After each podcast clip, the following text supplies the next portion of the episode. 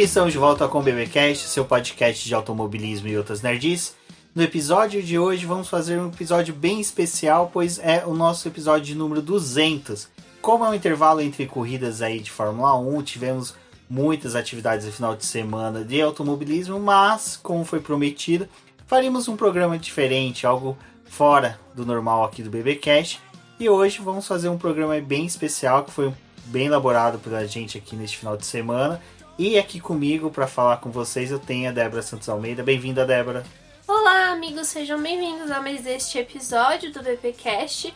E esse vai ser um episódio, na verdade, bem nerd para vocês, do estilo que a gente gosta aqui no Exatamente, como vocês devem ter visto, né, a brincadeira do e se, que é algo muito comum que a gente vê no automobilismo, né? Todo mundo sempre fala, mas e se tivesse acontecido isso? E se tivesse acontecido aquilo? Bom, vamos misturar um pouco de é, viagem de multiverso, para quem assistiu o Doutor Estranho, tá acompanhando a nova fase da Marvel, vai entender bastante sobre isso. Mas também quem não tiver, não se preocupe, a gente vai falar bastante também de viagem no tempo, né, Dé?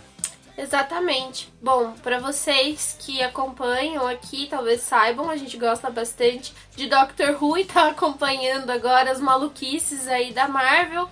Então hoje a gente vai falar um pouquinho desse universo aí. Não vamos entrar no no multiverso, talvez. Não vai ser algo tão complexo, mas a gente vai discutir algumas coisas que aconteceram aí no automobilismo e também julgar se mudaria ou não alguma coisa no futuro. Exatamente, mas antes de falar um pouco mais sobre o episódio, aqueles, aqueles recadinhos de sempre que é se inscreva no canal do YouTube, compartilhe nossos vídeos, acompanhe nossas lives, sempre terça-feiras, pós-corrida e quinta-feira fazemos um pré-GP ali, então já lembrando agora, quinta-feira teremos um pré-GP e ouvindo esse podcast, compartilhe em suas redes sociais, marque a gente, é muito importante para o crescimento e aumentar a, a dinâmica do BP, aonde mais a gente pode chegar. E também confiram a nossa campanha lá de membros e do Apoia-se, que é uma forma de ajudar no crescimento e desenvolvimento aqui do canal, porque a gente também tem bastante custos e manutenção com o site, com podcast e os lugares que a gente acaba divulgando o nosso material. Então, se possível, apoie o nosso trabalho e também faça parte lá do nosso grupo de WhatsApp. Bom, como eu falei, essa ideia desse episódio surgiu bem essa semana, quando eu vi muita gente falando e se, se, se de algumas coisas da Fórmula 1.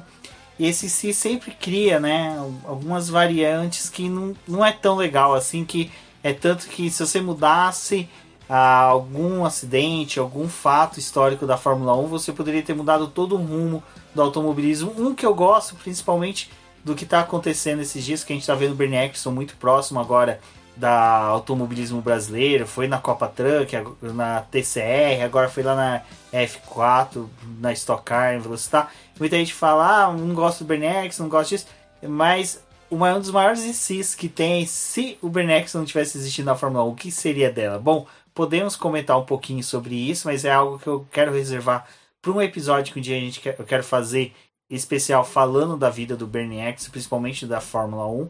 Mas hoje vamos falar do IC na Fórmula 1. A ideia um pouco é simples, é falar de como seria, né, alguns cenários se a gente tivesse mudado alguns pontos da Fórmula 1, tivesse feito algum tipo de intervenção mas colocando aquela pitada nerd, como a Débora falou, da viagem no tempo. Quando a gente fala sobre viagem no tempo, ou quando você já assistiu alguma adaptação, a gente vê que sempre cai na mesma coisa, né? Independente do que você faça, você vai acabar chegando muitas vezes no mesmo ponto, porque uma das teorias é que não importa o que você faça, é, vai ter uns desdobramentos, né? Então vai ter aquele efeito borboleta e que vai acabar levando a várias outras adaptações e vai chegar no mesmo resultado. Tem um livro que eu gosto muito, e se vocês aí são nerds também ou querem conhecer, é, o mestre do terror, que é o Stephen King. Muita gente acha que ele só tem livros de terror, mas o Novembro de 63, que conta a história do Kennedy, é uma história de viagem do tempo onde o personagem principal tenta mudar esse evento que é a morte do Kennedy e aí vai ter vários desdobramentos a partir disso. É, bom, Principalmente a história do Kennedy é um ponto em que a gente já teve várias adaptações contando exatamente isso, se tentassem mudar. Mas esse livro do Stephen King é um que eu recomendo muito. Se você tá aí escutando, vale a dica. Apesar de ser um livro bem grande, é um livro que você devora muito rápido. Então, outra dica que vai ser interessante, já vai anotando algumas dicas que a gente vai dar agora de cultura nerd. Como a Débora falou, novembro de 63, quando teve o assassinato do Kennedy é um, esse livro do King, a Débora foi lendo e foi comentando com algumas coisas comigo referente à viagem no tempo. E já aproveitando o gancho do, do assassinato do Kennedy em novembro de 63, vai lembrar que Doctor Who estreou no dia do, do atentado contra o Kennedy. Então, para quem for acompanhar agora o episódio, recomendo que procurem Doctor Who. Vocês vão ver muita coisa que a gente fala aqui de interferência em linha temporal, interferência nessas coisas é muita coisa que a gente aprendeu da série e quando eles discutem isso, eles utilizam muito conhecimento, né, do que a física já fala sobre viagem no tempo, questão de principalmente paradoxo do avô, é, o paradoxo de Bootstrap, acho que eu até falei errado, deixa eu ver aqui, é Bootstrap, paradoxo de Bootstrap, e também do princípio da autoconsistência de Novikov. Novikov. Perfeito. Gente, é uns nomes assim, bem difíceis. Vocês sabem aqui que nome a gente no BBcast às vezes dá uma escorregada. Então são princípios da viagens no tempo que assim norteiam essas questões que a gente vai respeitar aqui conforme a gente for falar de decisões que a gente teria feito. Por que, que a gente não mudaria ou mudaria e qual desses que a gente pode prever que aconteceria é, uma autocorreção do tempo, que aí até vale uma explicação do que, que é o princípio de autoconsistência de Novikov, é que assim, é uma ideia que esse princípio também, é, eu não conheci ele diretamente pelo nome, eu conheci ele mais pelas, pelos livros do Isaac Asimov, que Isaac Asimov ele trata que não importa se você viaja no tempo, se você vai para o passado e você interfere no passado, o próprio tempo se autocorrige, ele cria uma forma de alterar o universo, faz uma, uma forma de corrigir tudo isso que você alterou para que no futuro tudo volte ao normal, tudo esteja da mesma forma antes de você ter viajado. Que é um pouco o que acontece, né, Débora, no novembro de 64, 63. É isso mesmo. E também tem a questão que em algumas é, histórias, né, tipo é, de Volta para o Futuro tem a questão de você criar uma nova linha temporal. Então, independente do que você. de você ter mudado alguma coisa, tipo, aquela linha principal, aquele fato aconteceu e numa segunda linha temporal isso não teria acontecido e aí teria esses desdobramentos. Tem várias teorias a respeito disso. Felizmente não temos uma viagem do tempo aí ainda para poder ver algumas coisas. Né? Na verdade, eu acho que eu gostaria de voltar assim, tipo, pro começo da Fórmula 1 para poder ver Elizabeth, Elisabetinha, que é rainha da Inglaterra lá, nos seus primórdios da Fórmula 1, porque essa sim, essa acompanhou todas as temporadas. Exato. Então, para vocês verem que tem várias discussões também sobre isso, a gente vai meter muito assunto já questões de física de viagem no tempo então, principalmente se você entende disso, até pode entender melhor que a gente, acredito que vai ter uma galera que entenda até melhor. Comente com a gente, venha falar sobre esse assunto. É, uma das coisas que a gente também vai falar aqui é da questão de se a interferência do ato ou do, do momento causaria ou não repercussão, até mesmo criando uma nova linha temporal e que isso vai ser bem legal. Bom, dos temas que eu separei, temas não, dos fatos ocorridos na Fórmula 1 que eu separei aqui, porque eu, gente, tem muita coisa que aconteceu. Infelizmente tem muito piloto que morreu, que a gente poderia falar se voltasse salvava ou não. A gente ia fazer um episódio de 20 horas. Então eu só separei alguns que eu acho que daria uma discussão ou outra e outros que dariam para colocar um ponto em que vocês vão entender um pouco de como seriam essas interferências. Mas antes de prosseguir, como é uma viagem no tempo, eu e a Débora decidimos falar que cada um utilizaria um meio de viagem diferente e aí eu falei para ela qual seria sua máquina do tempo, eu vou falar a minha, e você depois fala nos comentários como você gostaria de viajar no tempo. Primeiro a Débora e ela já fala por que, que ela escolheu isso. Bom, eu vou escolher, obviamente, a Tardes, né? Porque fui eu que acabei fazendo rumis assistir Doctor Who.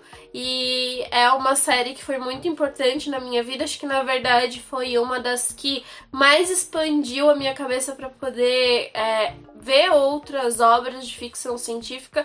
Hoje, acho que a maioria dos livros que eu acabo lendo geralmente é de ficção científica. E é aquela coisa, né?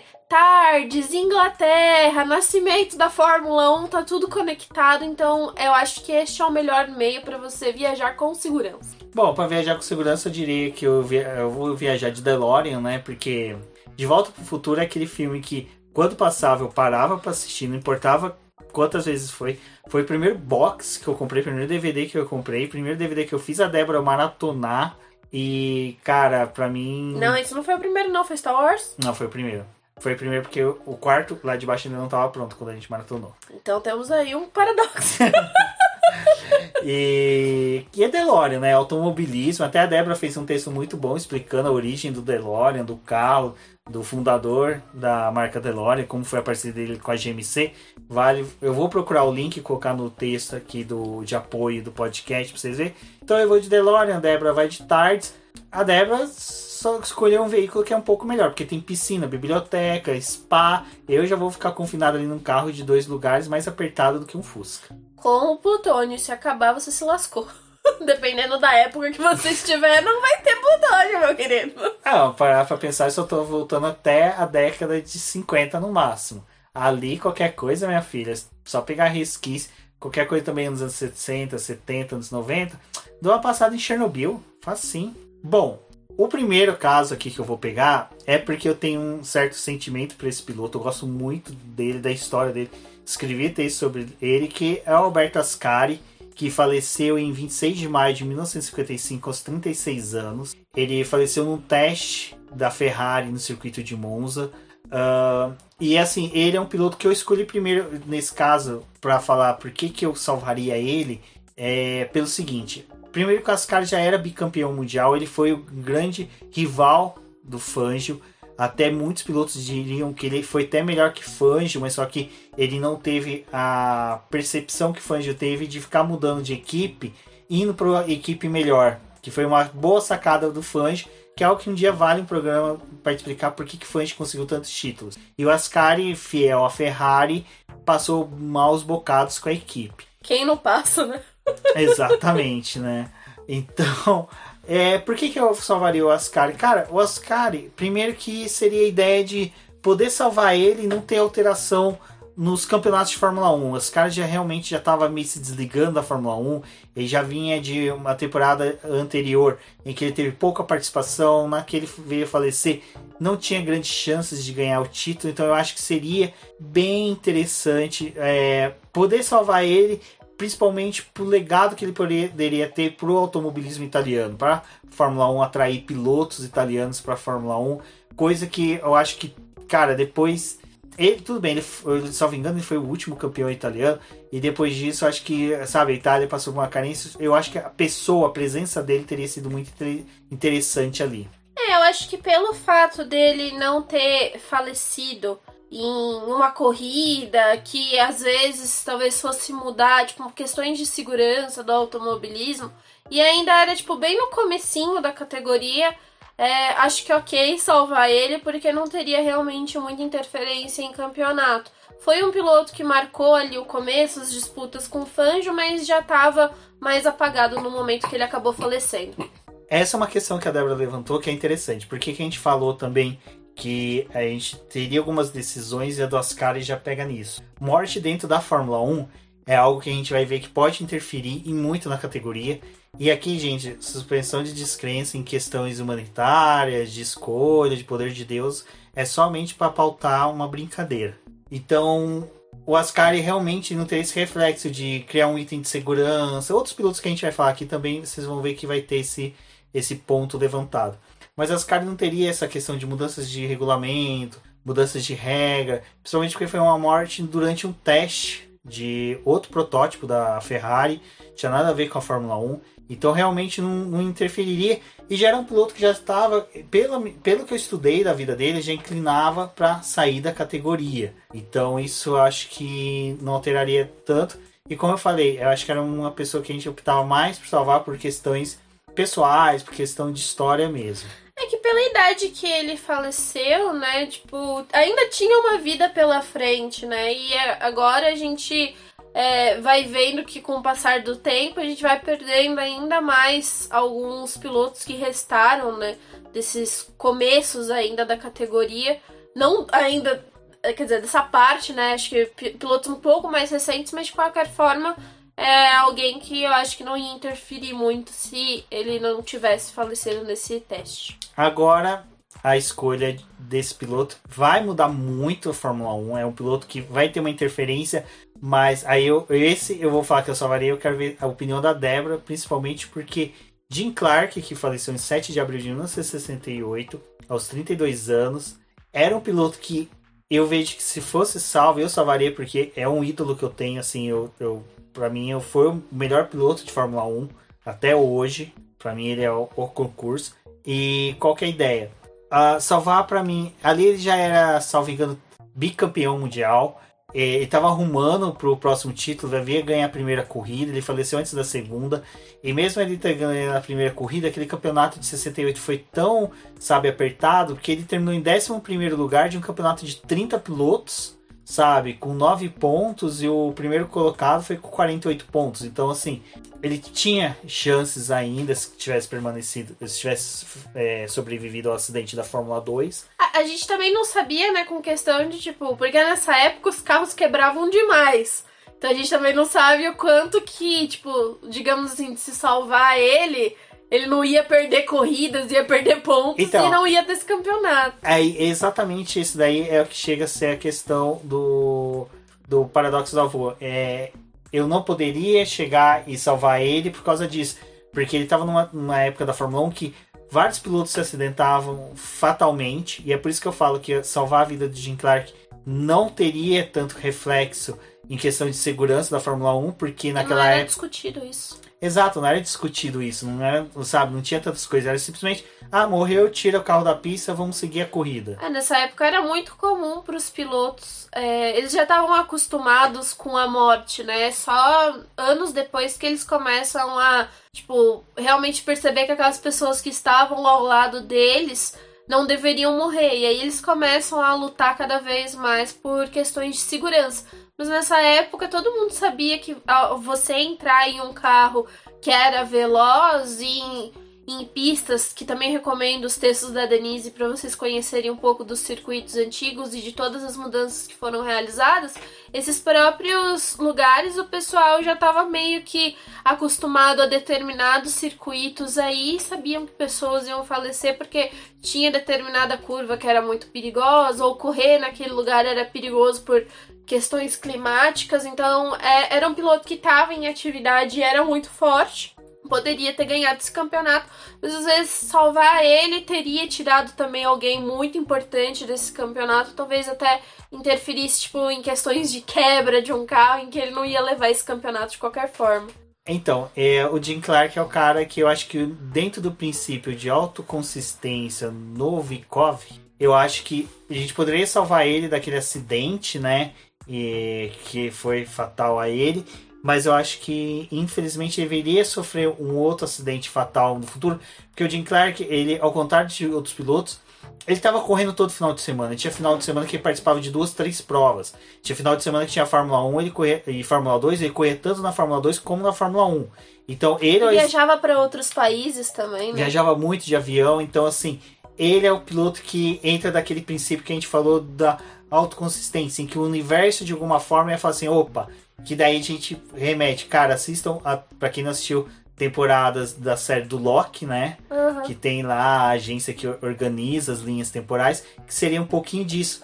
Alguém ia virar e falar assim, ele não podia ter sido salvo, porque ele vai interferir muito na Fórmula 1.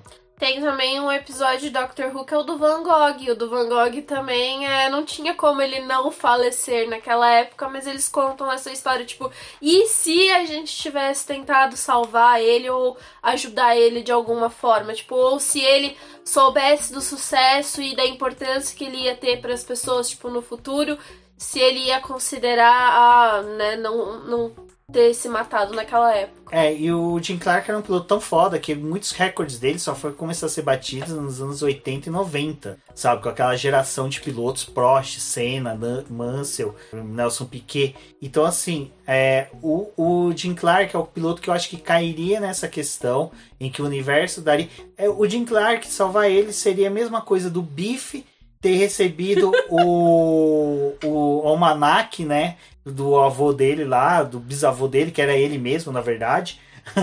ter recebido o livro em que você tinha que consertar, senão ia dar uma merda muito grande. Então, eu acho que eu salvaria ele, porque eu achei que foi, cara, muito cruel a morte dele, mas ao mesmo tempo eu saberia que o universo no futuro iria querer corrigir. Mas a minha tentativa de salvação ia ser válida. E não discutam comigo sobre isso, porque eu amo o Jim Clark. Bom, Débora, o seguinte foi você que me falou que tinha que colocar ele, sabendo que eu já ia colocar. Bom, a gente estava discutindo da questão do Bruce McLaren, né? Hoje a gente vê uma grande importância nele. Tem um documentário que conta a história dele também, que é bem interessante.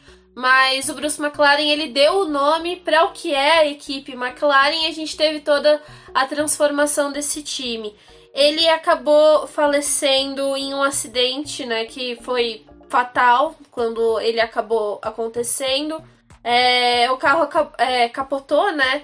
E ele morreu ali no ápice da carreira dele, em que ele poderia ter ganhado ao menos mais dois títulos. Então também seria um piloto que roubaria dois títulos de outros pilotos.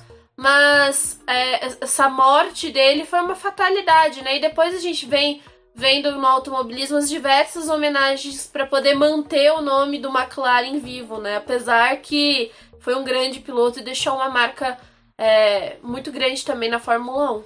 É, quando eu falo de salvar o Bruce McLaren, que realmente tem um episódio do podcast F1 Brasil que o Del Valle fala da história da McLaren, que ele passa por esse momento e ele faz esse momento de reflexão de como seria, né, a...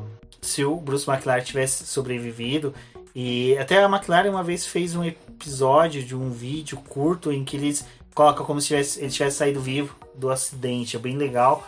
É, mas eu acho assim, Bruce McLaren eu salvaria, um que eu sou McLarista, então seria tipo assim, aquele, seria um episódio épico, sabe? Tipo, chegando com o Delore, usava o Delore, batia no protótipo antes dele entrar e falava, pô, irmão, desculpa aí, quebrei teu carro. Mas será que a McLaren seria o que ela é hoje? Eu porque, acho. Porque assim, o a Ferrari, né? Tem toda a história da Ferrari, mas não aconteceu nada trágico com o Enzo. Tipo, não, não é nesse sentido. O Enzo ele acabou é, ajudando a guiar o que, que se tornou a Ferrari, né, no futuro. Mas o McLaren, será que ele teria, tipo. Porque assim, tudo bem, se ele ganhasse os dois títulos, ele ainda ia ser uma estrela. Mas a gente sabe que nessa época também você ter uma equipe ou ter um nome forte no automobilismo era complicado. A gente chegou aí nos outros anos em que, tipo, a gente viu o que aconteceu com a Williams. O que teria acontecido com a McLaren? Então, minha projeção é um pouco mesclando o que aconteceu com a Brabham. O Jack Brabham foi campeão fabricando o próprio carro eu acho que sim, que o, o Bruce McLaren iria conquistar pelo menos dois títulos. Eu acredito que aquele título de 74, que é do Emerson Fittipaldi, com a McLaren não teria sido com o Emerson. Acho que o Emerson nem teria ido para a McLaren, porque mais para frente a gente vai falar de outro piloto que teria interferido na carreira do Emerson. Então, acho que o Emerson não teria ido. O 74 teria sido conquistado pelo próprio Bruce McLaren e 76 ele teria conquistado o bicampeonato dele, não teria sido James Hunt, e ali ele teria se aposentado, teria ganhado pelo menos umas 500 milhas de Indianápolis e teria já escalando outro nível. Não, Le Mans ele já tinha título, então ele já teria tríplice coroa. Bruce McLaren junto com o Graham Hill seriam os dois pilotos com a tríplice coroa. Chupa Alonso, desculpa Gia, mas então eu acho que na minha visão seria isso e ele teria assim falecido de velhice, às vezes não, né? Às vezes tava aí que nem o Bernie Eccleston aí andando pela, pelo Velocitar. Mas eu acho que ele é um cara que teria interferido muito na questão da dinâmica que seria a Fórmula 1. Porque, como eu falei, ele teria permanecido na categoria, vivo, participando de corridas, uh, participando até mesmo de outras competições na Europa, nos Estados Unidos. Então, 24 horas de Le Mans já era campeão, teria ganho dois títulos pela McLaren, aquele título que foi do Emerson e o de 76 que foi do James Hunt seria do Bruce. Então ele já teria dois pilotos ali que teriam sofrido consequências nos seus títulos. Número de vitórias também outros pilotos teriam reduzidos ali, né? Então esse é o cara que ia criar uma linha temporal totalmente, ia pirar a batatinha de quem controla as linhas temporais Então, mas esse eu faria com gosto, sabe? Faria com, com alegria. Eu ia, E ver- aceitar os bichinhos te procurando na igreja lá. ia, ia aceitar tudo. Dane-se. Eu ia salvar o Bruce McLaren com orgulho. E ainda, e ainda- e eu ainda ia dar o livro do Adranil pra ele e falar assim: ó, estuda esse cara, contrata esse cara na década de 80 ali, não deixa ele pra Mark, já reserva esse cara aí pra vocês, tá bom? Então, eu. Quando a gente assistiu o documentário dele, realmente dá aquela dó, né? De quando ele acaba falecendo. Você fica tipo, nossa, tinha tanta coisa pra Ah, o poder cara falece com 32 anos no ápice. da- né? E o pior é que, infelizmente, nessa época era muito comum pilotos de 30 e poucos anos falecerem, porque esse era o momento de ápice do automobilismo. Hoje, com 32 anos, você tá velho pra estar na Fórmula 1, né? Pra muita gente aí é, é nesse nível. Mas nessa época eles eram muito jovens e acabavam falecendo. Exato, então provavelmente Bruce McLaren ia limar os títulos ali de Emerson Fittipaldi e do James Hunt e Então, agora. Fittipaldi esquece, Não, né? Fittipaldi não teria nenhum Coitado título do porque. Pietro. Não ia ter nomes no automobilismo. É, porque o, Cagou a o linha do Jochen Pietro, Hint- cagou o Enzo. Meu Deus. Então, o Jochen Hint era outro que eu salvaria. E esse é o cara que ia destruir a linha temporal. Era aquela que, é, sabe, a agência lá do, do Loki lá, que ele fica lá, todo mundo ia pirar, ia ter alarme pipocando pra todo lado. A Shield ia ficar louca. Como é que é o nome da agência lá de Doctor Who? Do É, Capitão Thor- Jack? Torchwood. A Torchwood ia pirar, a Tardes ia ficar loucaço, o capacitor de fluxo ia pirar na batatinha, porque Jochen Hint se Ele ia ter salva. um problema e não ia conseguir ir pra lá. Exato, cara. ia despedaçar céu, sabe? Nem. Nossa, ia ser pior que a Wanda. Por que, que o dele seria o pepino grosso? É, Esse, todos os paradoxos iam pro saco. Para esse ser o paradoxo do avô e que no momento a gente fosse tentar salvar, o universo ia falar assim: não, você não vai salvar. É aquele episódio que a Tarde fica emperrada. Não consegue pra nenhum lugar. Tem... Não pode. Exatamente. Porque o Joaquim, o que acontece? Quando ele falece, ele tem ainda chance de ganhar o título se o Emerson Fittipaldi, que foi o que aconteceu, vencesse a última corrida e quem tivesse disputando o título dele, que eu não me lembro agora o nome, me fugiu, não ganhasse, iria ser vitorioso. Perfeito. O que, que acontece? Joaquim ganha o GP de Monza, vai para Brands Hatch, ganha a corrida. Ou Otis não me recordo agora. Enfim, ganha a última corrida perfeita. É campeão, não é o piloto com o título póstumo. Ele seria o primeiro piloto da Lotus por mais alguns anos. Então, esquece o título do Emerson em 72. Emerson não teria ganho o título de 72. Emerson não teria tido o título de 74 porque eu já tinha voltado no tempo e salvado Bruce McLaren. Ou seja, Emerson Fittipaldi não teria nenhum dos títulos. Aí que fica, ele teria criado a Cooper Sucker ou não, tá? Porque não teria grana, não teria disposição. Nesse limbo aí, filho ia depender das coisas que aconteceu no futuro mesmo. Exatamente. Então, cara, é, Jockey Hint eu, eu salvaria porque, cara, eu queria ver a zica que ia dar. Eu acho que esse não, não rola. Ele tem o títulozinho dele lá que foi definido, ia alterar muita coisa. Coitado do Emerson Fittipaldi, coitado dos meninos que, que nem tá conseguindo correr direito agora. Não, não, esse não, não vai rolar. Tá, então Hint a gente não salva, mas Emerson Fittipaldi só vai ser campeão em 72 com a Lotus, 74 Bruce Mas já McLaren. deu o dinheiro pra ele fazer a Cooper Super, ué. Certo. Boa sorte. Exatamente. Agora entrando na Copa Açúcar, que ele montou, hipoteticamente, foi lá, correu, saiu da, da Lotus em 73, foi em 74 para a McLaren para ser companheiro de equipe do Bruce McLaren.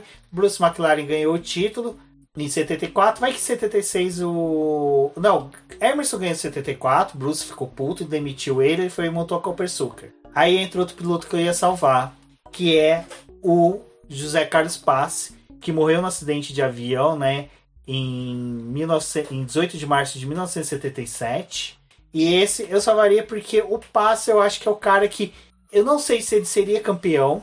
Sabe, ele morreu num acidente de avião. Então também não Uma interferiria. coisa fora. É fora da Fórmula 1. Então não ia interferir em questões de segurança. Provavelmente o Autódromo de Interlagos não teria o nome dele. Mas é. É, acho que é complicado. Aí, aí pesou. Agora pesou. Mas tem Nossa, aquela ia coisa. ser. ia ser tudo. Na Mas- frente, tudo Ayrton Senna. Nos Os autódromos É. do Brasil, tudo Ayrton Senna. É, uma instalação. Caraca, cara, você não pode mexer muito no linha tempo, né? Não, não pode, coitado. Não vai dar o nome pro autódromo. A gente já nem chama esse autódromo pelo nome do cara. Já chama de Interlagos. Olha o favor que você tá fazendo pra esse coitado. A única, a- olha, a única fonte de pesquisa do nome dele é porque Interlagos tem um outro nome. Quando o pessoal descobre e fala, hum, tem outro nome, quem foi esse?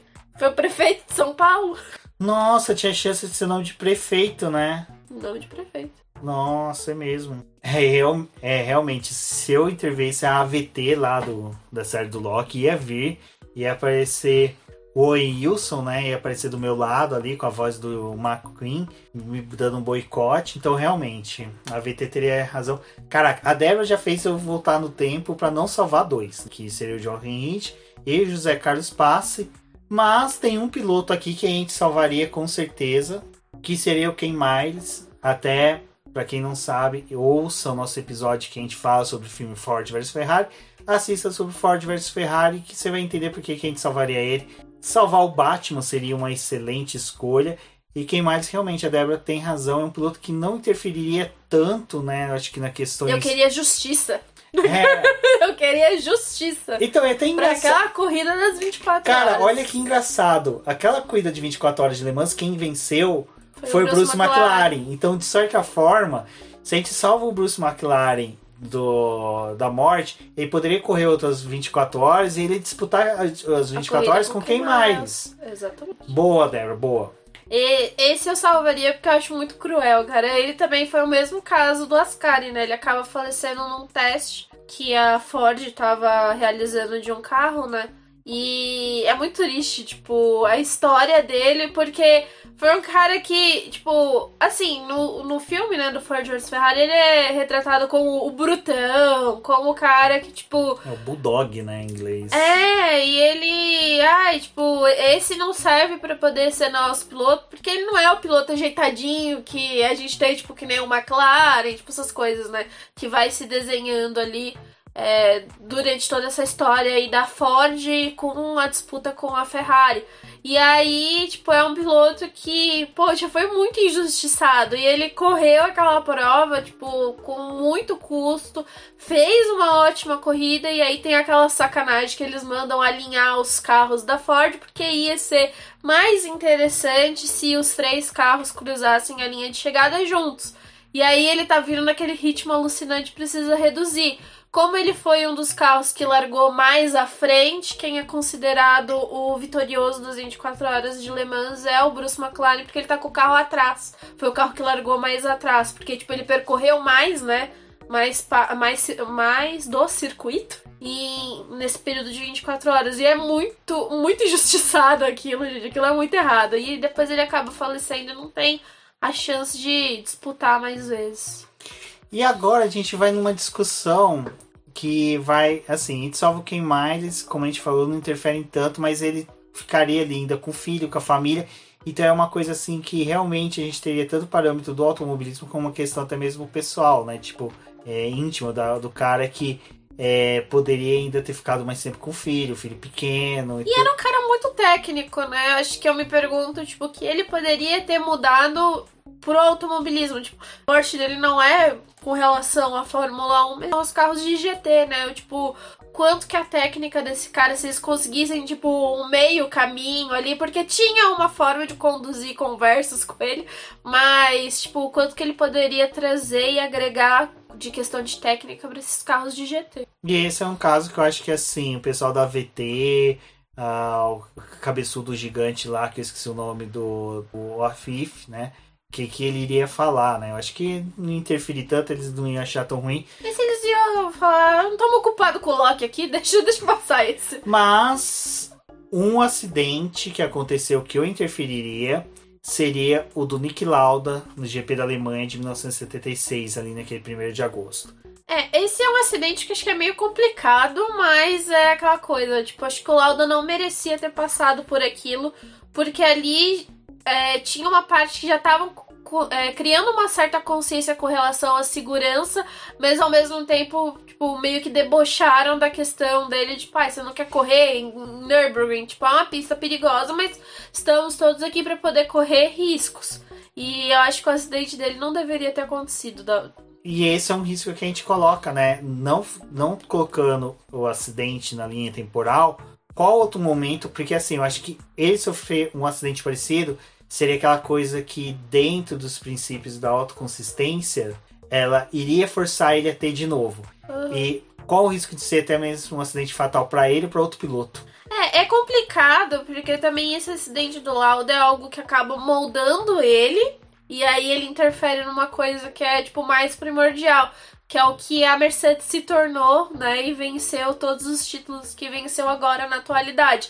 Então, tipo, ele também, o fato dele ter tido esse acidente, tudo que ele passou e o que ele representou pro automobilismo foi importante também para Mercedes levar em consideração o momento dele ser o conciliere da equipe, né? E aí você falou até dessa mudança, é interessante a gente pensar que até uma mudança que poderia ter que mudou uma outra situação de segurança é interferindo nisso. Será que interferiria ele na posse da empresa de aviação que ele teve, a Lauda Air? E a Lauda Air teve um acidente de avião com Boeing que o reversor abriu em pleno voo.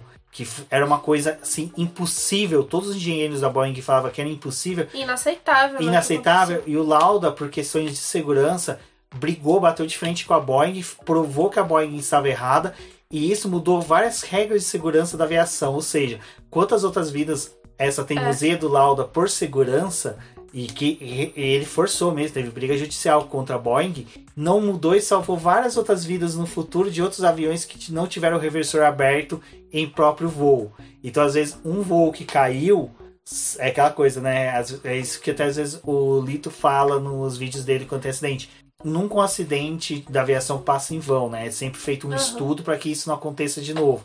O do próprio Lauda, às vezes, o acidente dele é que, assim, carece de muitas informações dessa época. A gente tem muito que é trazido pelos jornalistas da época, não é, a categoria não era tão aberta das investigações que eram feitas como é feito hoje em dia. É que eu vejo que também o acidente do Lauda, ele é importante para uma coisa, tipo, ele aconteceu e anos depois, né, em 2020, quando a gente teve o acidente do Grosjean, foi muito falado sobre isso, tipo, da forma como os carros de Fórmula 1 foram mudando para a gente poder ter um tanque que era mais resistente e que para não acontecesse é, esses casos em que, ah, se o carro bater ou ele se partir, você não, não ter mais esses episódios de incêndio.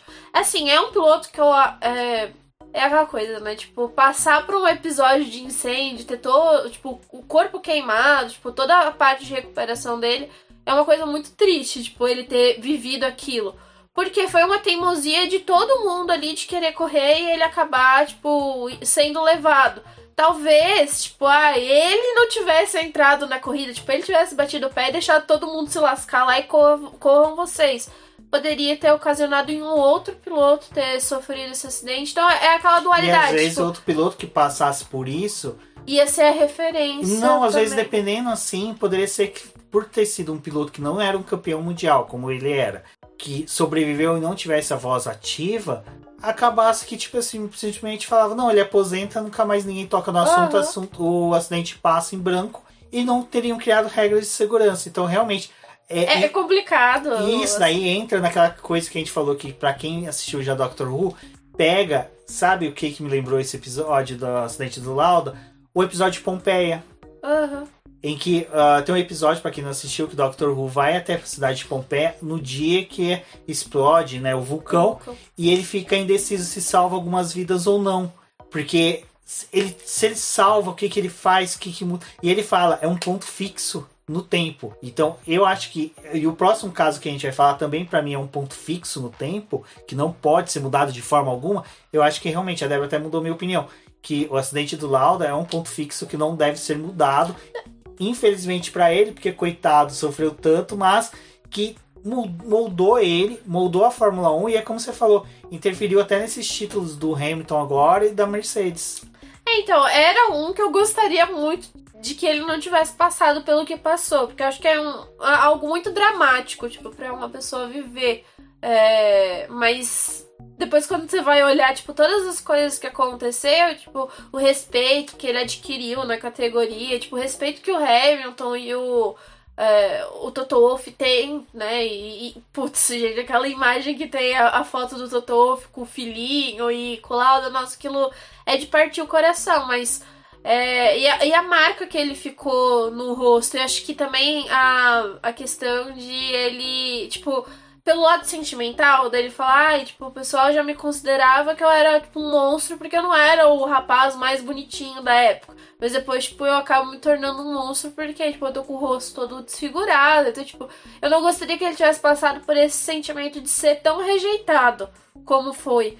Mas da mesma forma que, tipo, os anos foram passando e ele acabou se tornando um personagem muito acolhido pela categoria. Então é complicado ali, tipo, tirar. Talvez assim, só chamuscadinho, entendeu?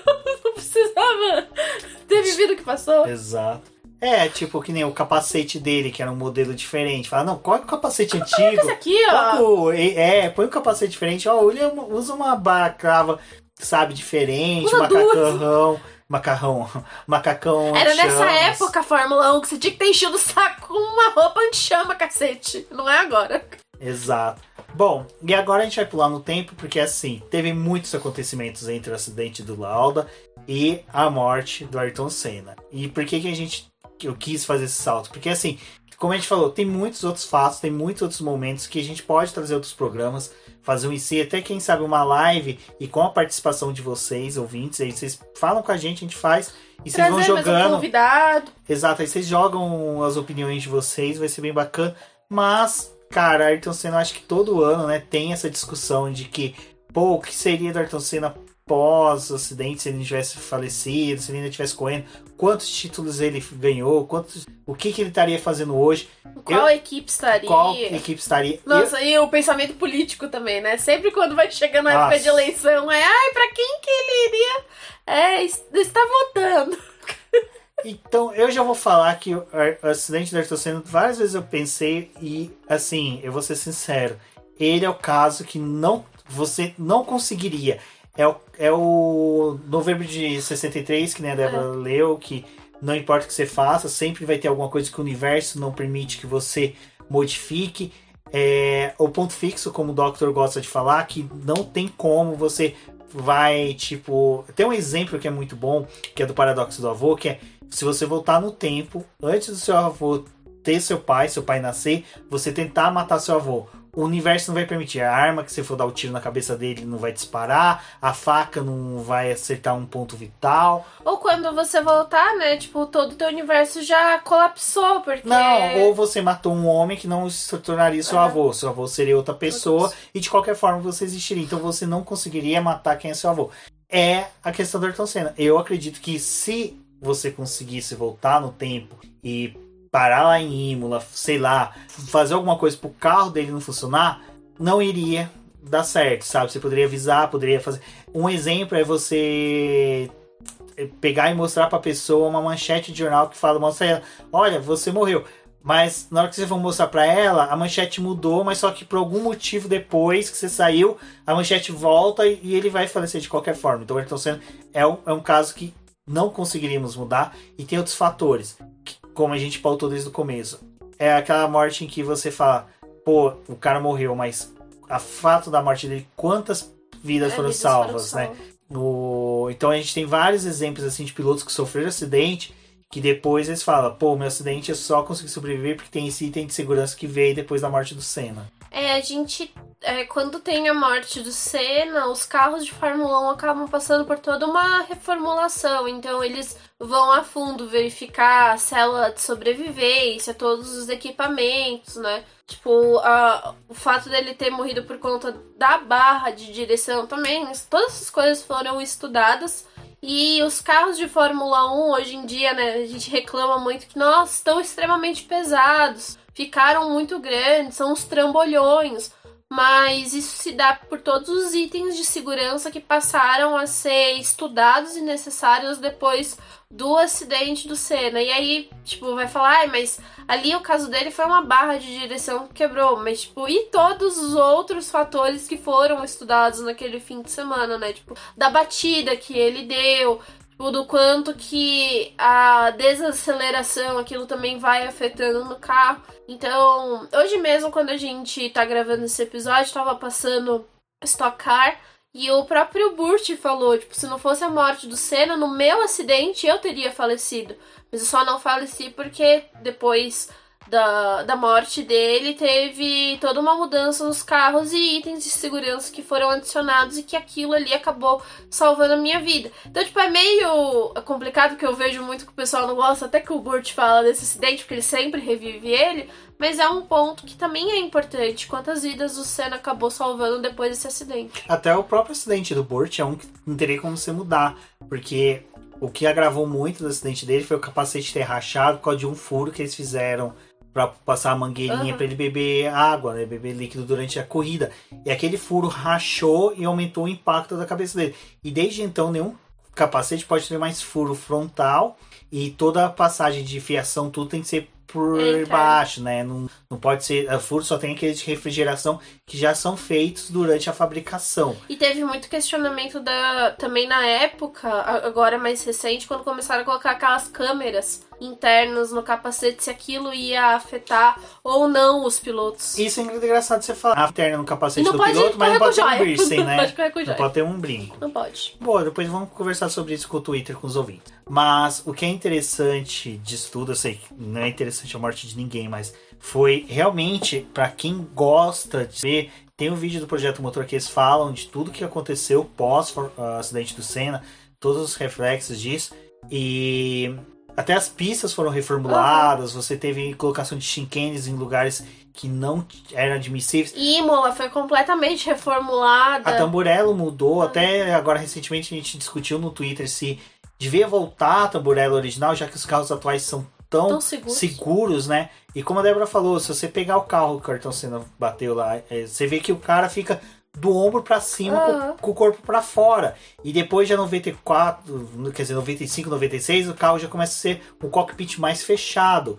E até que chega que praticamente o piloto está todo submerso hoje em dia. E a célula de sobrevivência hoje em dia também, se o piloto tem algum acidente, o que eles tentam preservar é principalmente o tronco do piloto, né? Porque ali é a parte que tá os órgãos vitais, tipo pernas, coisas, infelizmente Dependendo do grau do acidente, ainda você pode perder. A gente teve acidentes recentes aí, como o do Billy Monge, o do. O do Billy Monge é um que não tem como alterar. Que os carros de Fórmula 1 hoje eles são projetados, é, projetados. para não acontecer essa batida. É projetado tanto a frente do carro como a traseira deles foram todos reprojetados para não acontecer um acidente e o piloto perder as e pernas. isso que a gente teve, o, o acidente também, o do Correia, né, também, tu, tudo envolvido Batida nisso. em T, que mudou todo o cockpit, Mudou desculpa. o cockpit também, então, é, ali eles também perceberam que tinha um abalo na, na forma como era feito o cockpit, que eles tinham que fazer uma coisa mais reforçada ainda, então, assim, foram coisas pontuais que aconteceram hoje em dia, mas, tipo, principalmente esses pilotos não faleceram, porque a gente também teve essa coisa de, tipo, ai, tentar preservar pelo menos o tronco deles. E aí isso vale muito a pena, tipo, vocês verem as questões de, tipo, ai, depois que tem um acidente na pista, como que a gente procede? Também a questão ali do Senna, muita coisa mudou, tipo, na agilidade, no no quanto de tempo você tem que deslocar o piloto para o hospital. Então, voltando ao acidente do Lauda, a questão do Lauda aumentou o número de extintores, presença de bombeiros. É, na pista, né? Porque é, é, antes, só, desculpa, mas Não, é, é, que Nürburgring é uma pista que eu gosto muito. Ela era uma pista muito grande. Hoje ela, quando ela é usada, né, e quando a Fórmula 1 correu da última vez, ela foi praticamente destruída, porque é um trecho muito curto. Mas na época que eles corriam, tinham partes dessa pista que não tinha nem, tipo, a área de escape era na árvore. Se você é, saísse da pista, você batia numa árvore. E como o traçado era muito grande, não tinha gente no circuito inteiro. Então muitas vezes acontecia um acidente, a volta lá passava dos 7 minutos, né? E aí, tipo, só quando o outro piloto conseguia, tipo, avistar alguém que avisava que tinha um acidente. E não, não tinha essa coisa de ter é, pessoas para poder fazer remoção do carro, ter o, os extintores. A gente teve vários acidentes na Fórmula 1 em que a imagem é tipo aí um outro piloto parando na pista, pegando o extintor ali para poder sal tentar salvar o piloto, porque não tinha essa assistência de segurança também. Então, e até uma coisa que é interessante.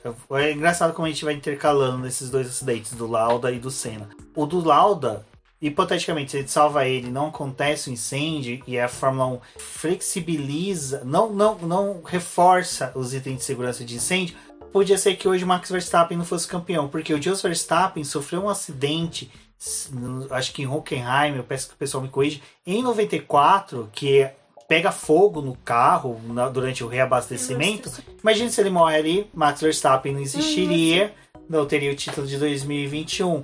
Então, assim, realmente, se você mexe uma peça ali, tudo bem que a gente já destruiu tudo na hora que a gente salvou o Bruce McLaren já, Clark. Já. Mas hipoteticamente a gente está no multiverso em que não salvamos o Jim Clark, não salvamos ninguém lá para trás, estamos discutindo só salvar Lauda e Senna. A gente só salvou o Bruce McLaren porque a gente queria ver a interação dele com o Zac Brown, Exato. Só a gente salvou ele e falou: Brown, para será? de correr. A gente te salva, mas você para de correr. Fica na sua aí. Fica na sua. Então, a do, do, do Lauda tem isso, né? A questão do acidente do Jos Verstappen até do, do Magnussen, não, do Grosjean. Grosjean. Grosjean teria falecido, porque itens de segurança de fogo. Tudo bem, outras categorias também ah. sofreram, mas vamos pautar só no que seriam os reflexos da Na Fórmula Outra coisa que teria acontecido se tivesse salvado o Lauda. Hipoteticamente, ele teria sido tricampeão de Fórmula 1 pela Ferrari na década de 70. Provavelmente ele teria se aposentado ali falado: não volto mais, e a McLaren não conseguiria trazer ele na década de 80. GP de Mônaco de 1984. Agora tô indo longe pra caramba com essa mudança de tempo. Aquele GP em que o Prost, cena, cena, cena, pede para acabar, ele termina em primeiro, é, cena em segundo. Prost teria sido campeão em 84. Eu acho que até mesmo o Prost não teria pedido para acabar aquela corrida. E aí? Será que o Senna teria vencido, como todo mundo aponta? Carro teria quebrado? Cara, você vê que mexendo uma peça lá atrás, você cria vários ICs para frente que não, não mudam mais. Mas agora voltando para o acidente do Senna, tem várias coisas, como o próprio Instituto Ayrton Senna, às vezes poderia ter a, a dimensão que tem hoje, sabe? Um apoio para tantas crianças, né? Porque é, a, o fato de ter essa instituição criada pela irmã do Senna, quantas crianças também de periferia daqui de São Paulo foi ajudada, né? Foram ajudados, então às vezes pode ser que ele tipo, tipo eu acho que talvez é... falou, não quero mais ter, é. ou tipo, não vou ter tempo para cuidar disso, vai ficar uma coisa mais pequena, sabe? Então às vezes, sabe? Então é difícil. Senna realmente é um cara que gosto é muito, muito sou muito fã, cara. Vocês, quem me encontra todo dia vê que eu tô com a pulseirinha do instituto, mas é um cara que realmente não mexeria. E tem outro piloto que a gente não mexeria, né, Débora, que seria o acidente do Jules Bianchi.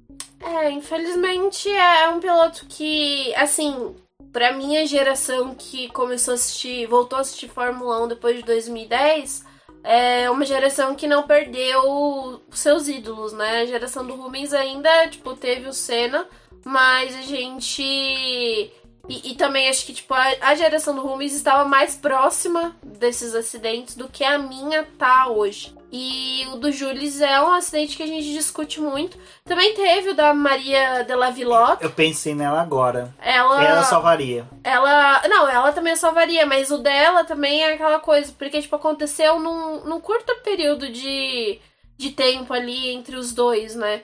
E o do Jules é, foi importante para os carros de Fórmula 1 virarem um chinelo, ter o, o, o Halo, né? Mas é uma coisa que, tipo, quantas vidas ele já salvou nesses últimos anos? Tipo. Então, a Maria Velota também.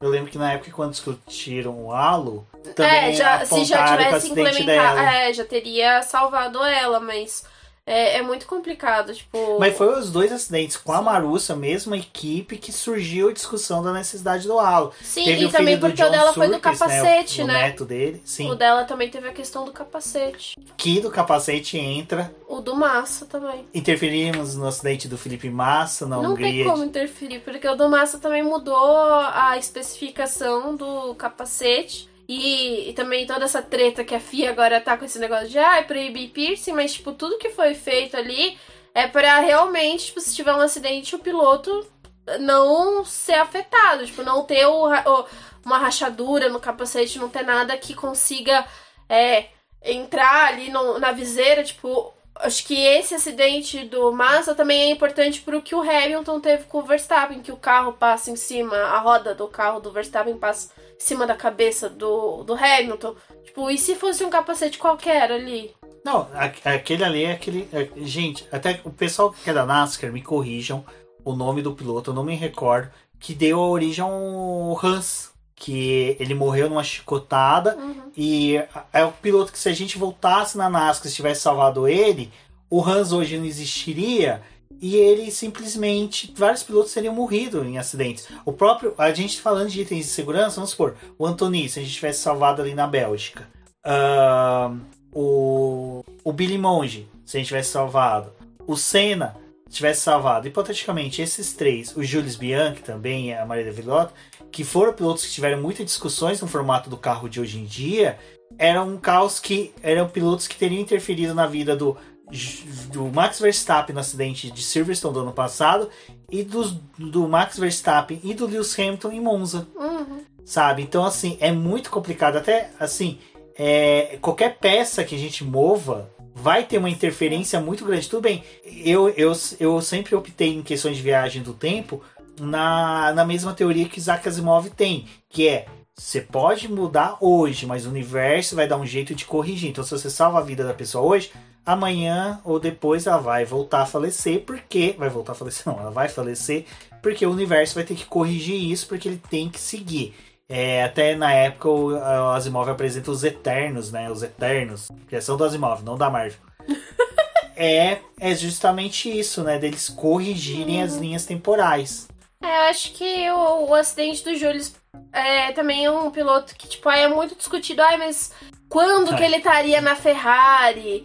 É, o Leclerc, tipo, já teria adquirido toda essa experiência que adquiriu hoje, porque também teve o fato dele, tipo, ter ido mais cedo para um assento que não era para ele ter ido, né? Tipo, aí teve também a morte do Marchione, que foi uma peça muito importante dentro da Ferrari. Tipo, são várias coisas que estão conectadas. Tipo, a morte do Jules não só influenciou em itens de segurança, mas também na forma como o, a Fórmula 1 ali, algumas pecinhas foram movidas, né? Exato. Bom, em questões de falecimentos, a gente teve isso, falamos de alguns acidentes também.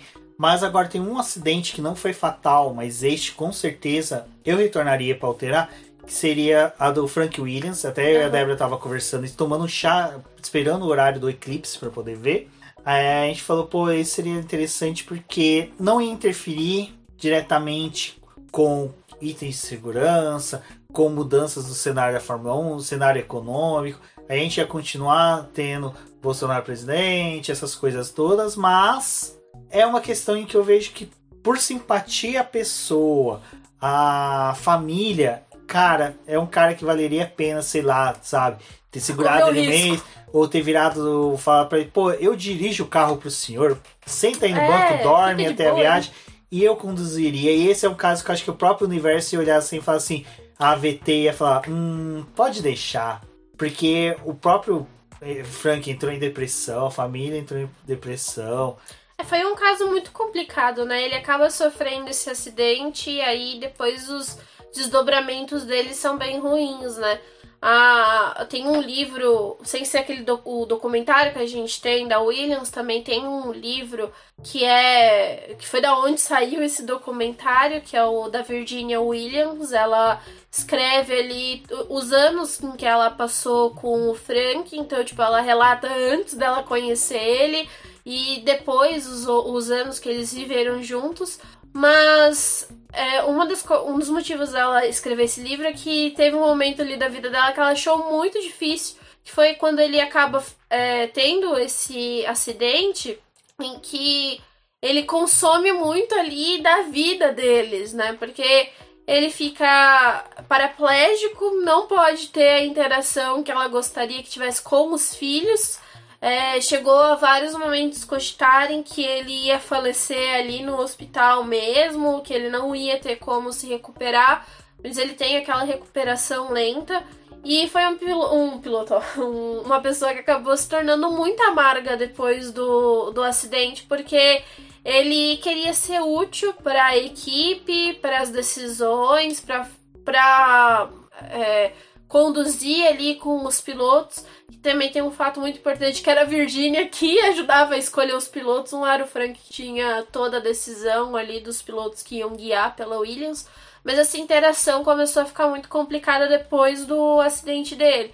Eu acho que não ia mudar nada assim do fato de tipo, ai, a Williams, os títulos que a Williams ganhou ou o declínio que a Williams teve, acho que isso não ia é, mudar pela personalidade do, do, Frank. Tipo, independente do que aconteceu, a cabeça dele era uma cabeça só. Tipo, era o que o pessoal Mas falava. Né? pela ele, Virginia. É, ele sempre ficava maquinando ali as coisas. Então, tipo, foi um cara que a mente dele ainda ficou viva, presa naquele corpo que não funcionava mais. Mas pela Virginia e pelas crianças, né? Pelo que a Claire se tornou, tipo, pelo que o irmão dela ia passar, eu teria poupado, porque eram crianças e também pelo fato da esposa ter, tipo, ter sido consumida completamente. Uma das coisas que ela fala é que a vida deles de. que ela. A única coisa que ela queria era ter a vida de casado deles normal. Que ela queria, tipo, ter o Frank como ele era, porque ele tava ali, ele era uma pessoa, ela via ele como uma pessoa, mas ele já não era mais aquele cara que ela tinha conhecido e se apaixonado. E, e tem um, só um outro, um outro fato que ela acaba falecendo antes que ele, né? E aí, até no documentário da Williams, tipo, é muito sofrido. Ele não volta mais pra casa. Nossa, tipo, ele dorme na dorme fábrica, na fábrica. É um, um episódio, assim, muito complicado. É bem pesado, então por isso que eu acho que eu faria essa alteraçãozinha, essa pequena alteração. E agora a gente vai falar de pequenas alterações que já não envolvem mais mortes, falecimentos, mas são fatos que tiveram no automobilismo. E a gente vai pegar coisas que a gente mais viu do que realmente coisas que foram no passado que a gente teve mais leitura, estudo, que eu vou começar ali que a primeira coisa que eu ia fazer era boicotar aquele bendito rádio da Ferrari no GP da Áustria de 2001. Olha, eu não aguento mais encheção de saco de pessoal xingando a Ferrari, xingando Barrichello, xingando Schumacher, porque eu até tuitei no dia, falei, olha, se fosse a Ferrari faria o mesmo, eu se fosse o Barrichello faria o mesmo, eu se fosse o Schumacher faria o mesmo, porque eu entendo a posição de cada personagem desse cenário. Mas que eu concordo que foi uma tremenda de uma sacanagem, concordo. Foi. Mas eu seria o filho da mãe que ia lá sabotar a merda dos rádios da Ferrari. Ninguém viu, ninguém escutou, Barrichello não está sabendo disso, então, ai, desliga essa merda aí. Termina, ganha a corrida, todo mundo feliz, chega no final do ano. Só que aí tem uma questão tem uma questão aí. A regra de ordem de equipe nunca ia entrar. Nunca né? ia acontecer. Ou Dance. ia acontecer pra frente. Ia acontecer ia pra frente. Ia acontecer pra frente porque não ia era frente. aquilo. É, porque a Ferrari ia teimar em outro momento. Ela ia. Mas eu acho assim, o que, que aconteceria ali? A Ferrari ia chegar pro Barrichello depois e falar assim: olha, a gente ia te dar ordem de equipe pra você dar posição pro Schumacher. Então, na próxima corrida que você estiver liderando, você dá um jeito de ceder a posição pro Schumacher para que ele possa vencer e ganhar aqui, o título. Olha, no tá. off, no, na miudinha. Perfeito. Aí não teria ficado tão feito escancarado. Mas e esse GP acaba mudando não só a questão das ordens de equipe via rádio, mas também a forma de comunicação dos pilotos, né, com a equipe durante a prova, porque aí vai passando os anos, eles começam a, também a tirar aquele poder do pessoal da instrução para ajudar os pilotos a fazer algumas coisas no carro, né? Tipo, como largar ou como ajustar motor, essas coisas também, tipo, foi mudando é, a, partir... a partir desse rádio. Exato. Agora. Mas ia acontecer um episódio. Ia acontecer. Esse eu não sei se a Débora é tão marcante pra Débora, mas para mim é, que é o GP do Brasil de 2003, que o Barrichello liderando aquela corrida filha da mãe, me acaba sem gasolina. Cara, como é que a Ferrari não me calcula a gasolina correta do, do bike? Ah, porque o Schumacher abandonou, a gente tinha mais referência de consumo. Caraca! Como Vocês não? não corriam nessa merda aqui, não? Era estreia desse GP por acaso? Vocês tiveram, vocês tiveram três dias testando aqui, sexta, sábado. O quê? Fizeram o arm-up de manhã, não fizeram os cálculos. E sabe, eu, eu, teria ali, sei lá, me vestido de mecânico e colocado, girado um pouquinho mais a maquininha ali que faz para o reabastecimento para deixar mais, mais de gasolina. Né? Que corresse mais pesado. Corresse mais pesado, caraca. Pô, ganhar essa corrida pelo menos. Porra, gente, esse negócio, olha, não, essas coisas não me colam. É que nem a Red Bull esse ano falando que errou o cálculo de. de... Não. É minha filha. Então, do Barrichello, eu acho que ele merecia muito essa vitória em 2003. Porque além dele ganhar a corrida, ele ia sair líder do campeonato em 2003. Seria, assim, uma coisa muito foda. Cara, se, o Schumacher já era tetracampeão, porque já tinha ganhado de 2001 e 2002. Não, 2000, 2001, 2002. Então já era pentacampeão. O Barrichello ia sair líder do campeonato. E lógico, ele não ia conseguir manter uma disputa até o final do campeonato, porque, né, era contra o Schumacher Super Saiyajin. Mas, pô, pelo menos, né, ia sair com uma moral do caramba. O cara ia conseguir, sabe, bater no peito falar, pô, sou líder, ganhei em casa, teria sido muito Deixa eu bacana. ganhar aqui, cacete. Valés ali no setor A ia estar tá pirado na batatinha. Teria sido muito Era louco. essa invasão que a gente queria, entendeu? Exatamente. Ah, é, agora vem um que a Débora falou, ah, esse eu quero mudar. E eu já falo, eu não mudaria. Título de 2008. Ai, gente, é assim, é... eu fui ver anos depois essa corrida, e quando eu vi, eu fiquei putaça com aquela corrida. É, a Que- Débora não tinha assistido raiva. até a pandemia, quando a, É, a, Fórmula 1 reprisou. é, eu, eu só tinha Gente, visto imagens. Deixa eu contar. Que raiva. Foi uma das coisas mais gostosas, prazerosas que eu tive naquele ano. Foi ver a Débora reassistir essa corrida, porque ela nunca tinha assistido, ela só tinha lido. Mas a- a- assistam, quem não assistiu o GP do Brasil de 2008, assistam. Uma das melhores corridas de todos os tempos. Aquela corrida é muito foda. Por, por todas as coisas que vai chove, É, para. chove e é, é bem típica de Interlagos, né? Agora a gente também pode falar que é Indianápolis também, porque Indianápolis na Indy deu uma puta numa corrida, né? Mas voltando aqui pro assunto principal, voltando aqui pra onde tem que voltar, pra 2008. É, a questão é, é, eu acho que o Hamilton teria todos os títulos que ele tem, mas é, 2008, eu acho que o, o Massa ele merecia o título, porque é, depois das coisas que vão acontecendo, tipo, nos outros anos, o Massa ele.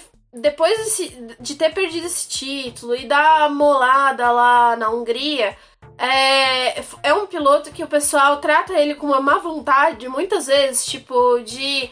É, infelizmente, depois, todos os pilotos brasileiros que a gente teve pós-cena são tratados com essa má vontade, né? Tipo, sempre tinha uma expectativa muito maior com relação a eles, e aí também tem o lado das pessoas que acham que eles nunca fizeram nada, que, tipo, eles caíram ali de, de paraquedas, tipo, que não mereciam a posição que eles tiveram. Mas eu acho que em 2008 era justo dar esse título pro Massa, porque o Hamilton, ele aprendeu muito nesse campeonato, né? Então teve várias coisas que aconteceu, tipo, em 2007, 2008 com o Hamilton, que ele carregou para esses anos em que ele conquistou os títulos. E assim, gente, me perdoe, mas eu tiraria esse título do Hamilton, mas o de 2020 estaria dado, entendeu? Ele ia ter os sete títulos dele, ele ia ter, mas eu, isso eu ia fazer. Então, eu sou muito. Eu tenho muita reticência em, em reservas, na verdade, em mudar esse título 2008. Tudo bem, eu concordo que o Hamilton seria o monstro sagrado que ele é hoje. Independente do que acontecer. Porque, assim, se você parar pra pensar, ah, mas a Ferrari, a Mercedes contrataria ele sem ter o título, contrataria. Porque se você visse o que, que era Lewis Hamilton 2011, 2012. 2007, gente, é o que a própria Rafa fala, tipo, 2007 que ele não ganhou o título, foi uma puta temporada do Hamilton. Não, não, assim, 2008 eu falo assim, também. 2000 e 2011, 2010, 2011, 2012 foram temporadas em que o Lewis Hamilton, eu até falo, eu era, a McLaren me seguia no Twitter, de tanto eu xingar a McLaren e o Lewis Hamilton por causa dos erros que tinha, que eram uns erros bem joviais, é, deu fulon e com, até eu faria isso. Então, assim, isso que eu faço hoje em dia com o Richard, gente, pra quem é fã, com o Hamilton era a mesma coisa. Até com o Pérez, com o Magnussen, com o Button, com o Alonso, eu xingo mesmo, tô nem aí. Piloto da McLaren eu vou xingar mesmo. Mas, eu acho que ele seria contratado. Assim, esse é um fato que tanto manter o título com, com, com Hamilton como mudar pro Massa não interferiria muito no que seria o futuro. Eu acho que só acrescentaria isso que a Débora falou, o respeito que as pessoas teriam pelo Massa. Eu não me lembro o nome do jornalista que falou e deu uma, uma, uma matéria na BBC, na verdade, em 2009, que não entendia porque que os brasileiros não ficavam contentes com o cenário do Brasil na Fórmula 1, que a gente tinha Rubinho Barrichello correndo pela Williams, que era uma puta equipe, assim, pô, de prestígio, de respeito. Tinha título, né? Tinha Era uma ti- equipe de títulos. Exato, e tinha um piloto na Ferrari e os últimos dois pilotos, assim, com o maior número de GPs que estavam presentes na Ferrari eram brasileiros. É que eu acho que o problema que a gente vê é que, pô, é. Pra um. Acho que pra qualquer piloto do mundo, tipo, que nem o Sainz hoje em dia, que é espanhol, correndo pela Ferrari, para todas as pessoas do mundo correr com a Ferrari é um, um marco muito grande da sua carreira, porque tipo, alguma coisa você despertou nessa equipe que é tão difícil de você conseguir um assento ali. E a gente vê que tipo, em todos esses anos eles foram muito calculistas em quem trazer. Teve uma escorregada da Ferrari, teve, mas eu acho que a maioria das vezes eles pensaram muito bem quem colocar ali naquela posição. Então, é, o Massa ele foi escolhido para poder estar tá ali, tipo, putz, um vice-campeonato é uma coisa muito grande. Tipo, em outras categorias a gente vê que isso é algo muito grande. Para muita gente, tipo, ter, ser vice é algo ruim. Mas acho que esse título o Massa merecia pela forma como as pessoas, tipo, julgam os brasileiros na Fórmula 1.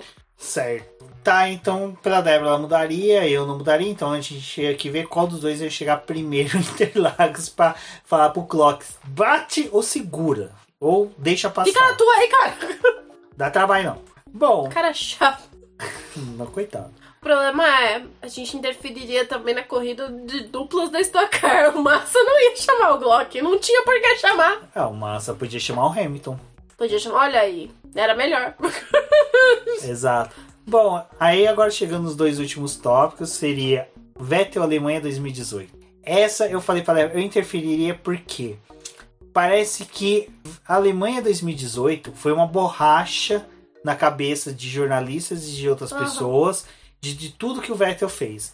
Tudo que vão analisar, não, mas o Vettel depois de 2018, não, o Vettel depois de 2018, Vettel 2018, mas ninguém vê que Ferrari depois de 2018 virou uma bosta, virou é. uma draga. Tudo bem, o que aconteceu com o Vettel em 2018 foi ruim, às vezes tem consequências com ele, tudo bem, perfeito. Mas eu acho muito simplista algumas análises, às vezes, pautar nisso. Ah, não, depois de 2018 ele perdeu todo. Perdeu os quatro títulos. Ei, bateu no muro, caiu Nossa. os quatro troféus do carro. Ficou lá na briga. Ele bateu na, na estante que tá. É, então assim, é, é mais pra. Tô de saco cheio dessas análises simplistas do Vettel pautadas só em Alemanha 2018. É, o, essa corrida do Vettel, eu acho que assim, não ia mudar a questão do campeonato, ia ser da mesma forma não, que ele ia foi. Perder pro Hamilton. Ele ia perder pro Hamilton porque aquela Ferrari já estava em declínio. E não é só a, o fato da batida do. Uh, quer dizer, não é só o fato do GP da Alemanha ali de 2018. Teve nesse bolo toda a morte do Marchione. Aí teve aquele negócio da Ferrari de, putz, a gente tá com o Leclerc ali na Sauber, a gente vai fazer o que com ele? Pô, vamos subir ele pra Ferrari. Aí tira a Raikkonen e bota a Raikkonen na Alfa Romeo. Tipo, foi toda uma mudança que teve nesse ano em que não só é, foi essa corrida, mas interferiu em outras coisas. E é ali quando a gente tem a morte do, do Marchione e o fato do Vettel tipo, perder a, a briga do campeonato, não conseguir mais manter ela viva, é, a Ferrari ela se racha completamente. E aí a gente vê, tipo, todas as feridas e todos os problemas da Ferrari sendo expostos para todo mundo, né? Que aí é esse ponto que acaba também trazendo a reestruturação da Ferrari e movendo ela para o que ela se tornou hoje. Mas, assim, é uma coisa que eu não gostaria que tivesse acontecido com o Vettel. Tipo, ai, é sei lá, tipo, ele ia perder o campeonato de qualquer forma pro Hamilton, mas eu acho que o fardo dele ter carregado o peso de, tipo, Ferrari culpar, de certa forma, ele de tudo ter dado errado naquele ano foi algo demais, assim, tipo, deixaria passar, porque a partir daquele ano eles já começam a olhar pro grid da Fórmula 1 e procurar um outro piloto para substituir o Vettel. Exato, então esse eu, eu, eu faria mais isso. A bagagem por, é muito pesada, né? É mais por causa da discussão de que tudo é culpa daquele bendito GP e para como você falou, você falou só um terço mais ou menos do que uhum. aconteceu. Tipo, é, é a, batida dele na Alemanha ah. é a ponta do iceberg. Uhum. Ninguém vê o que tá para baixo do mar, assim. É que é muita coisa que aconteceu. Não, é porque, tipo, é mais fácil você lembrar dessa, desse problema dele na Alemanha do que lembrar de todas as coisas que a Ferrari tava passando naquele ano. Tipo, o, o problema É, o Vettel foi tipo aquele band-aid mal colado numa ferida, sabe? Que já É, tava ali. Não, a pessoa tá com uma tava ali. fratura exposta, com osso na canela vazado, você coloca o band-aid e fala, isso vai resolver. É, a culpa não era dele. Exatamente. Bom, e a última, que agora vai ser uma discussão até bacana. Título de 2021. Teria mudado Abu Dhabi ou não? A Débora fala que sim, que teria entrado ali na sala, teria dado uns tapas na cara Eu do teria dado um Masi. tapa na cara do Masi e falar da corda, filho da p. É, teria mudado, sim. Desculpa. Teria mudado. Porque eu já teria dado aquele título pro Massa, entendeu? Então eu tô reparando o negócio aqui que eu fiz, entendeu? Ou se as borboletinhas bater as asas do jeito que elas têm que bater, o título ia ser do Hamilton, entendeu? Eu vou ser O problema sincero. foi ter tirado o título do Massa, aí ele perdeu de 2021. Eu, eu, teria, eu teria mantido Abu Dhabi 2021 do jeito que foi. Não teria. Não, não. Eu não teria interferido em Abu Dhabi 2021. Eu teria interferido em Jeddah 2021. Também. O breaking test do Verstappen eu teria falado punição. Punição, stop go, é, punição de mais 5 segundos. Desclassificação, porque... É, o certo era- seria Ah, é desclassificação. desclassificação, né? Por causa do incidente ter sido tão violento. Mas eu teria interferido ali, porque eu acho que o Abu Dhabi tá gerando uma coisa que na Fórmula 1 já tá criando reflexo, que é uma mudança de visão de leitura de regras, é uma mudança de direção de prova, Ou é teria ido mudança... além, teria começado a mudar o campeonato no começo do ano. As decisões da FIA. Tipo, de terem é, manipulado, e estou usando manipulado não porque o Verstappen ganhou, mas o manipulado da questão de. É, que foram queria interferindo, é, foram interferindo, foram fazendo pequenas interferências ali. Será que alguém voltou no tempo e aí deu essa merda? Pode ter sido alguém voltando no tempo aí foi. Aí a- os- as batidinhas dos borboleta, entendeu? Foi, cagou.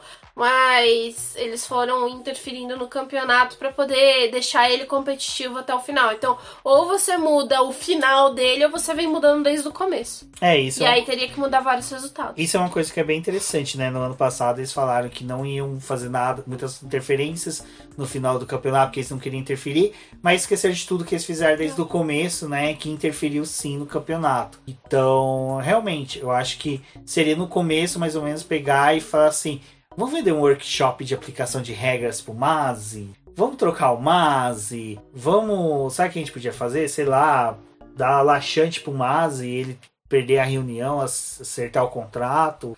E aí Covid colocar- tava aí, né, gente? Não, era só é ter... pesado, né? Não, mas era só ter deixado umas corridas ali fora.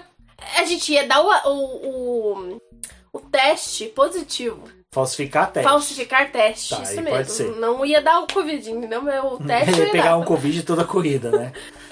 Testando que nem o Vettel veio e não queria participar, entendeu? Ia fazer falsificar testes do em exatamente. todas as corridas do ano Não ia passado. correr o ano inteiro.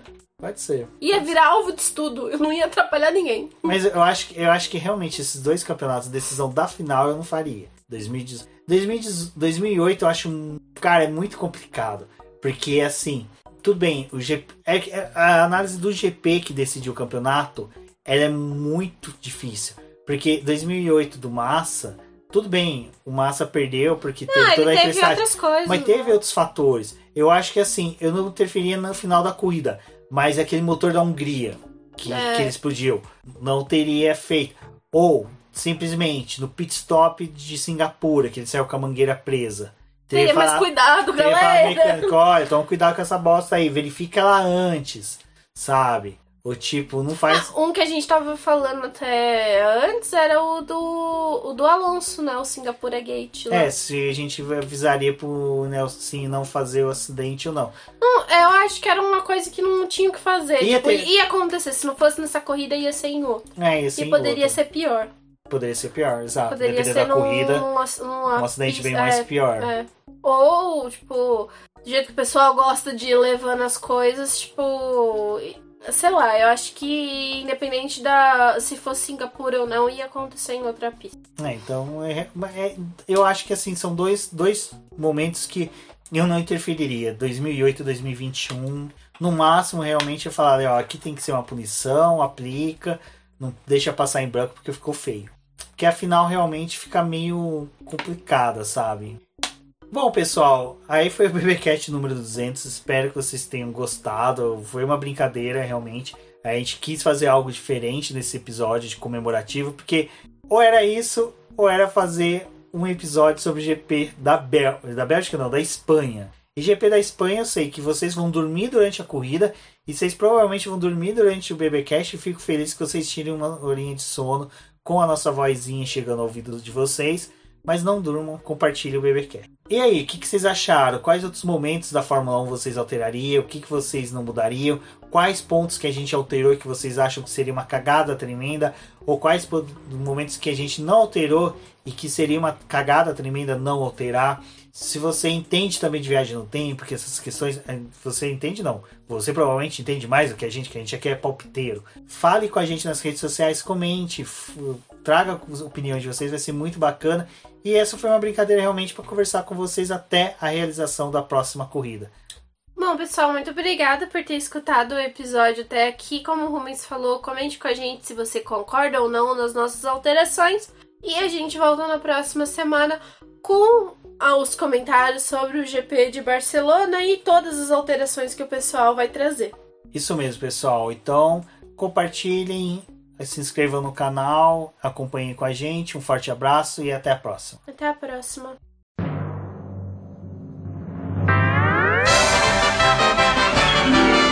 E agora vamos agradecer nossos apoiadores, aqueles que auxiliam o Boletim do Paddock através do financiamento coletivo e contínuo do Apoies. E são eles, Ricardo Bannerman, Maia Barbosa, Elezer Teixeira, Luiz Fex, Arthur Felipe, Rafael Celone, Will Mesquita, Antônio Santos, Rogério Furano, Helena Lisboa, Cássio Machado, Carlos Del Valle, Bruno Vale, Eric Nemes, Bruno Shinozaki, Alberto Xavier, Will Bueno, Ricardo Silva, Beto Correa, Fabrício Cavalcante, Arthur Apóstolo, Sérgio Milano e Melquiades Veloso, Micael Souza, Ezequiel Bale, Silney Messi, Rafael Arilho, Rafael Carvalho, Fábio Ramiro, Lauro Vizentim, Maria Ângela, Thaís Costa, Rafael Catelã, Jane Casalec, Carlos Eduardo Valese, Tadeu Alves, Paula Barbosa, Ale Ranieri, Leandro Nogueira, Bianca Mês, André Brolo, Bruno Lima, Ivan Grego, Maicon Tavares, Talita Santos, Diego Machado, Gabriel Sawaf, João Guilherme, João Rai e Gustavo Frigoto. Muito obrigado a todos aqueles que apoiam o Boletim do Paddock e auxiliam no nosso desenvolvimento e crescimento. E se você quer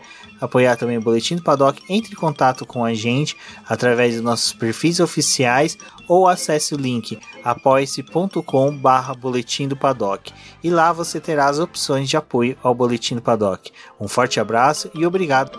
Isso é tudo pessoal!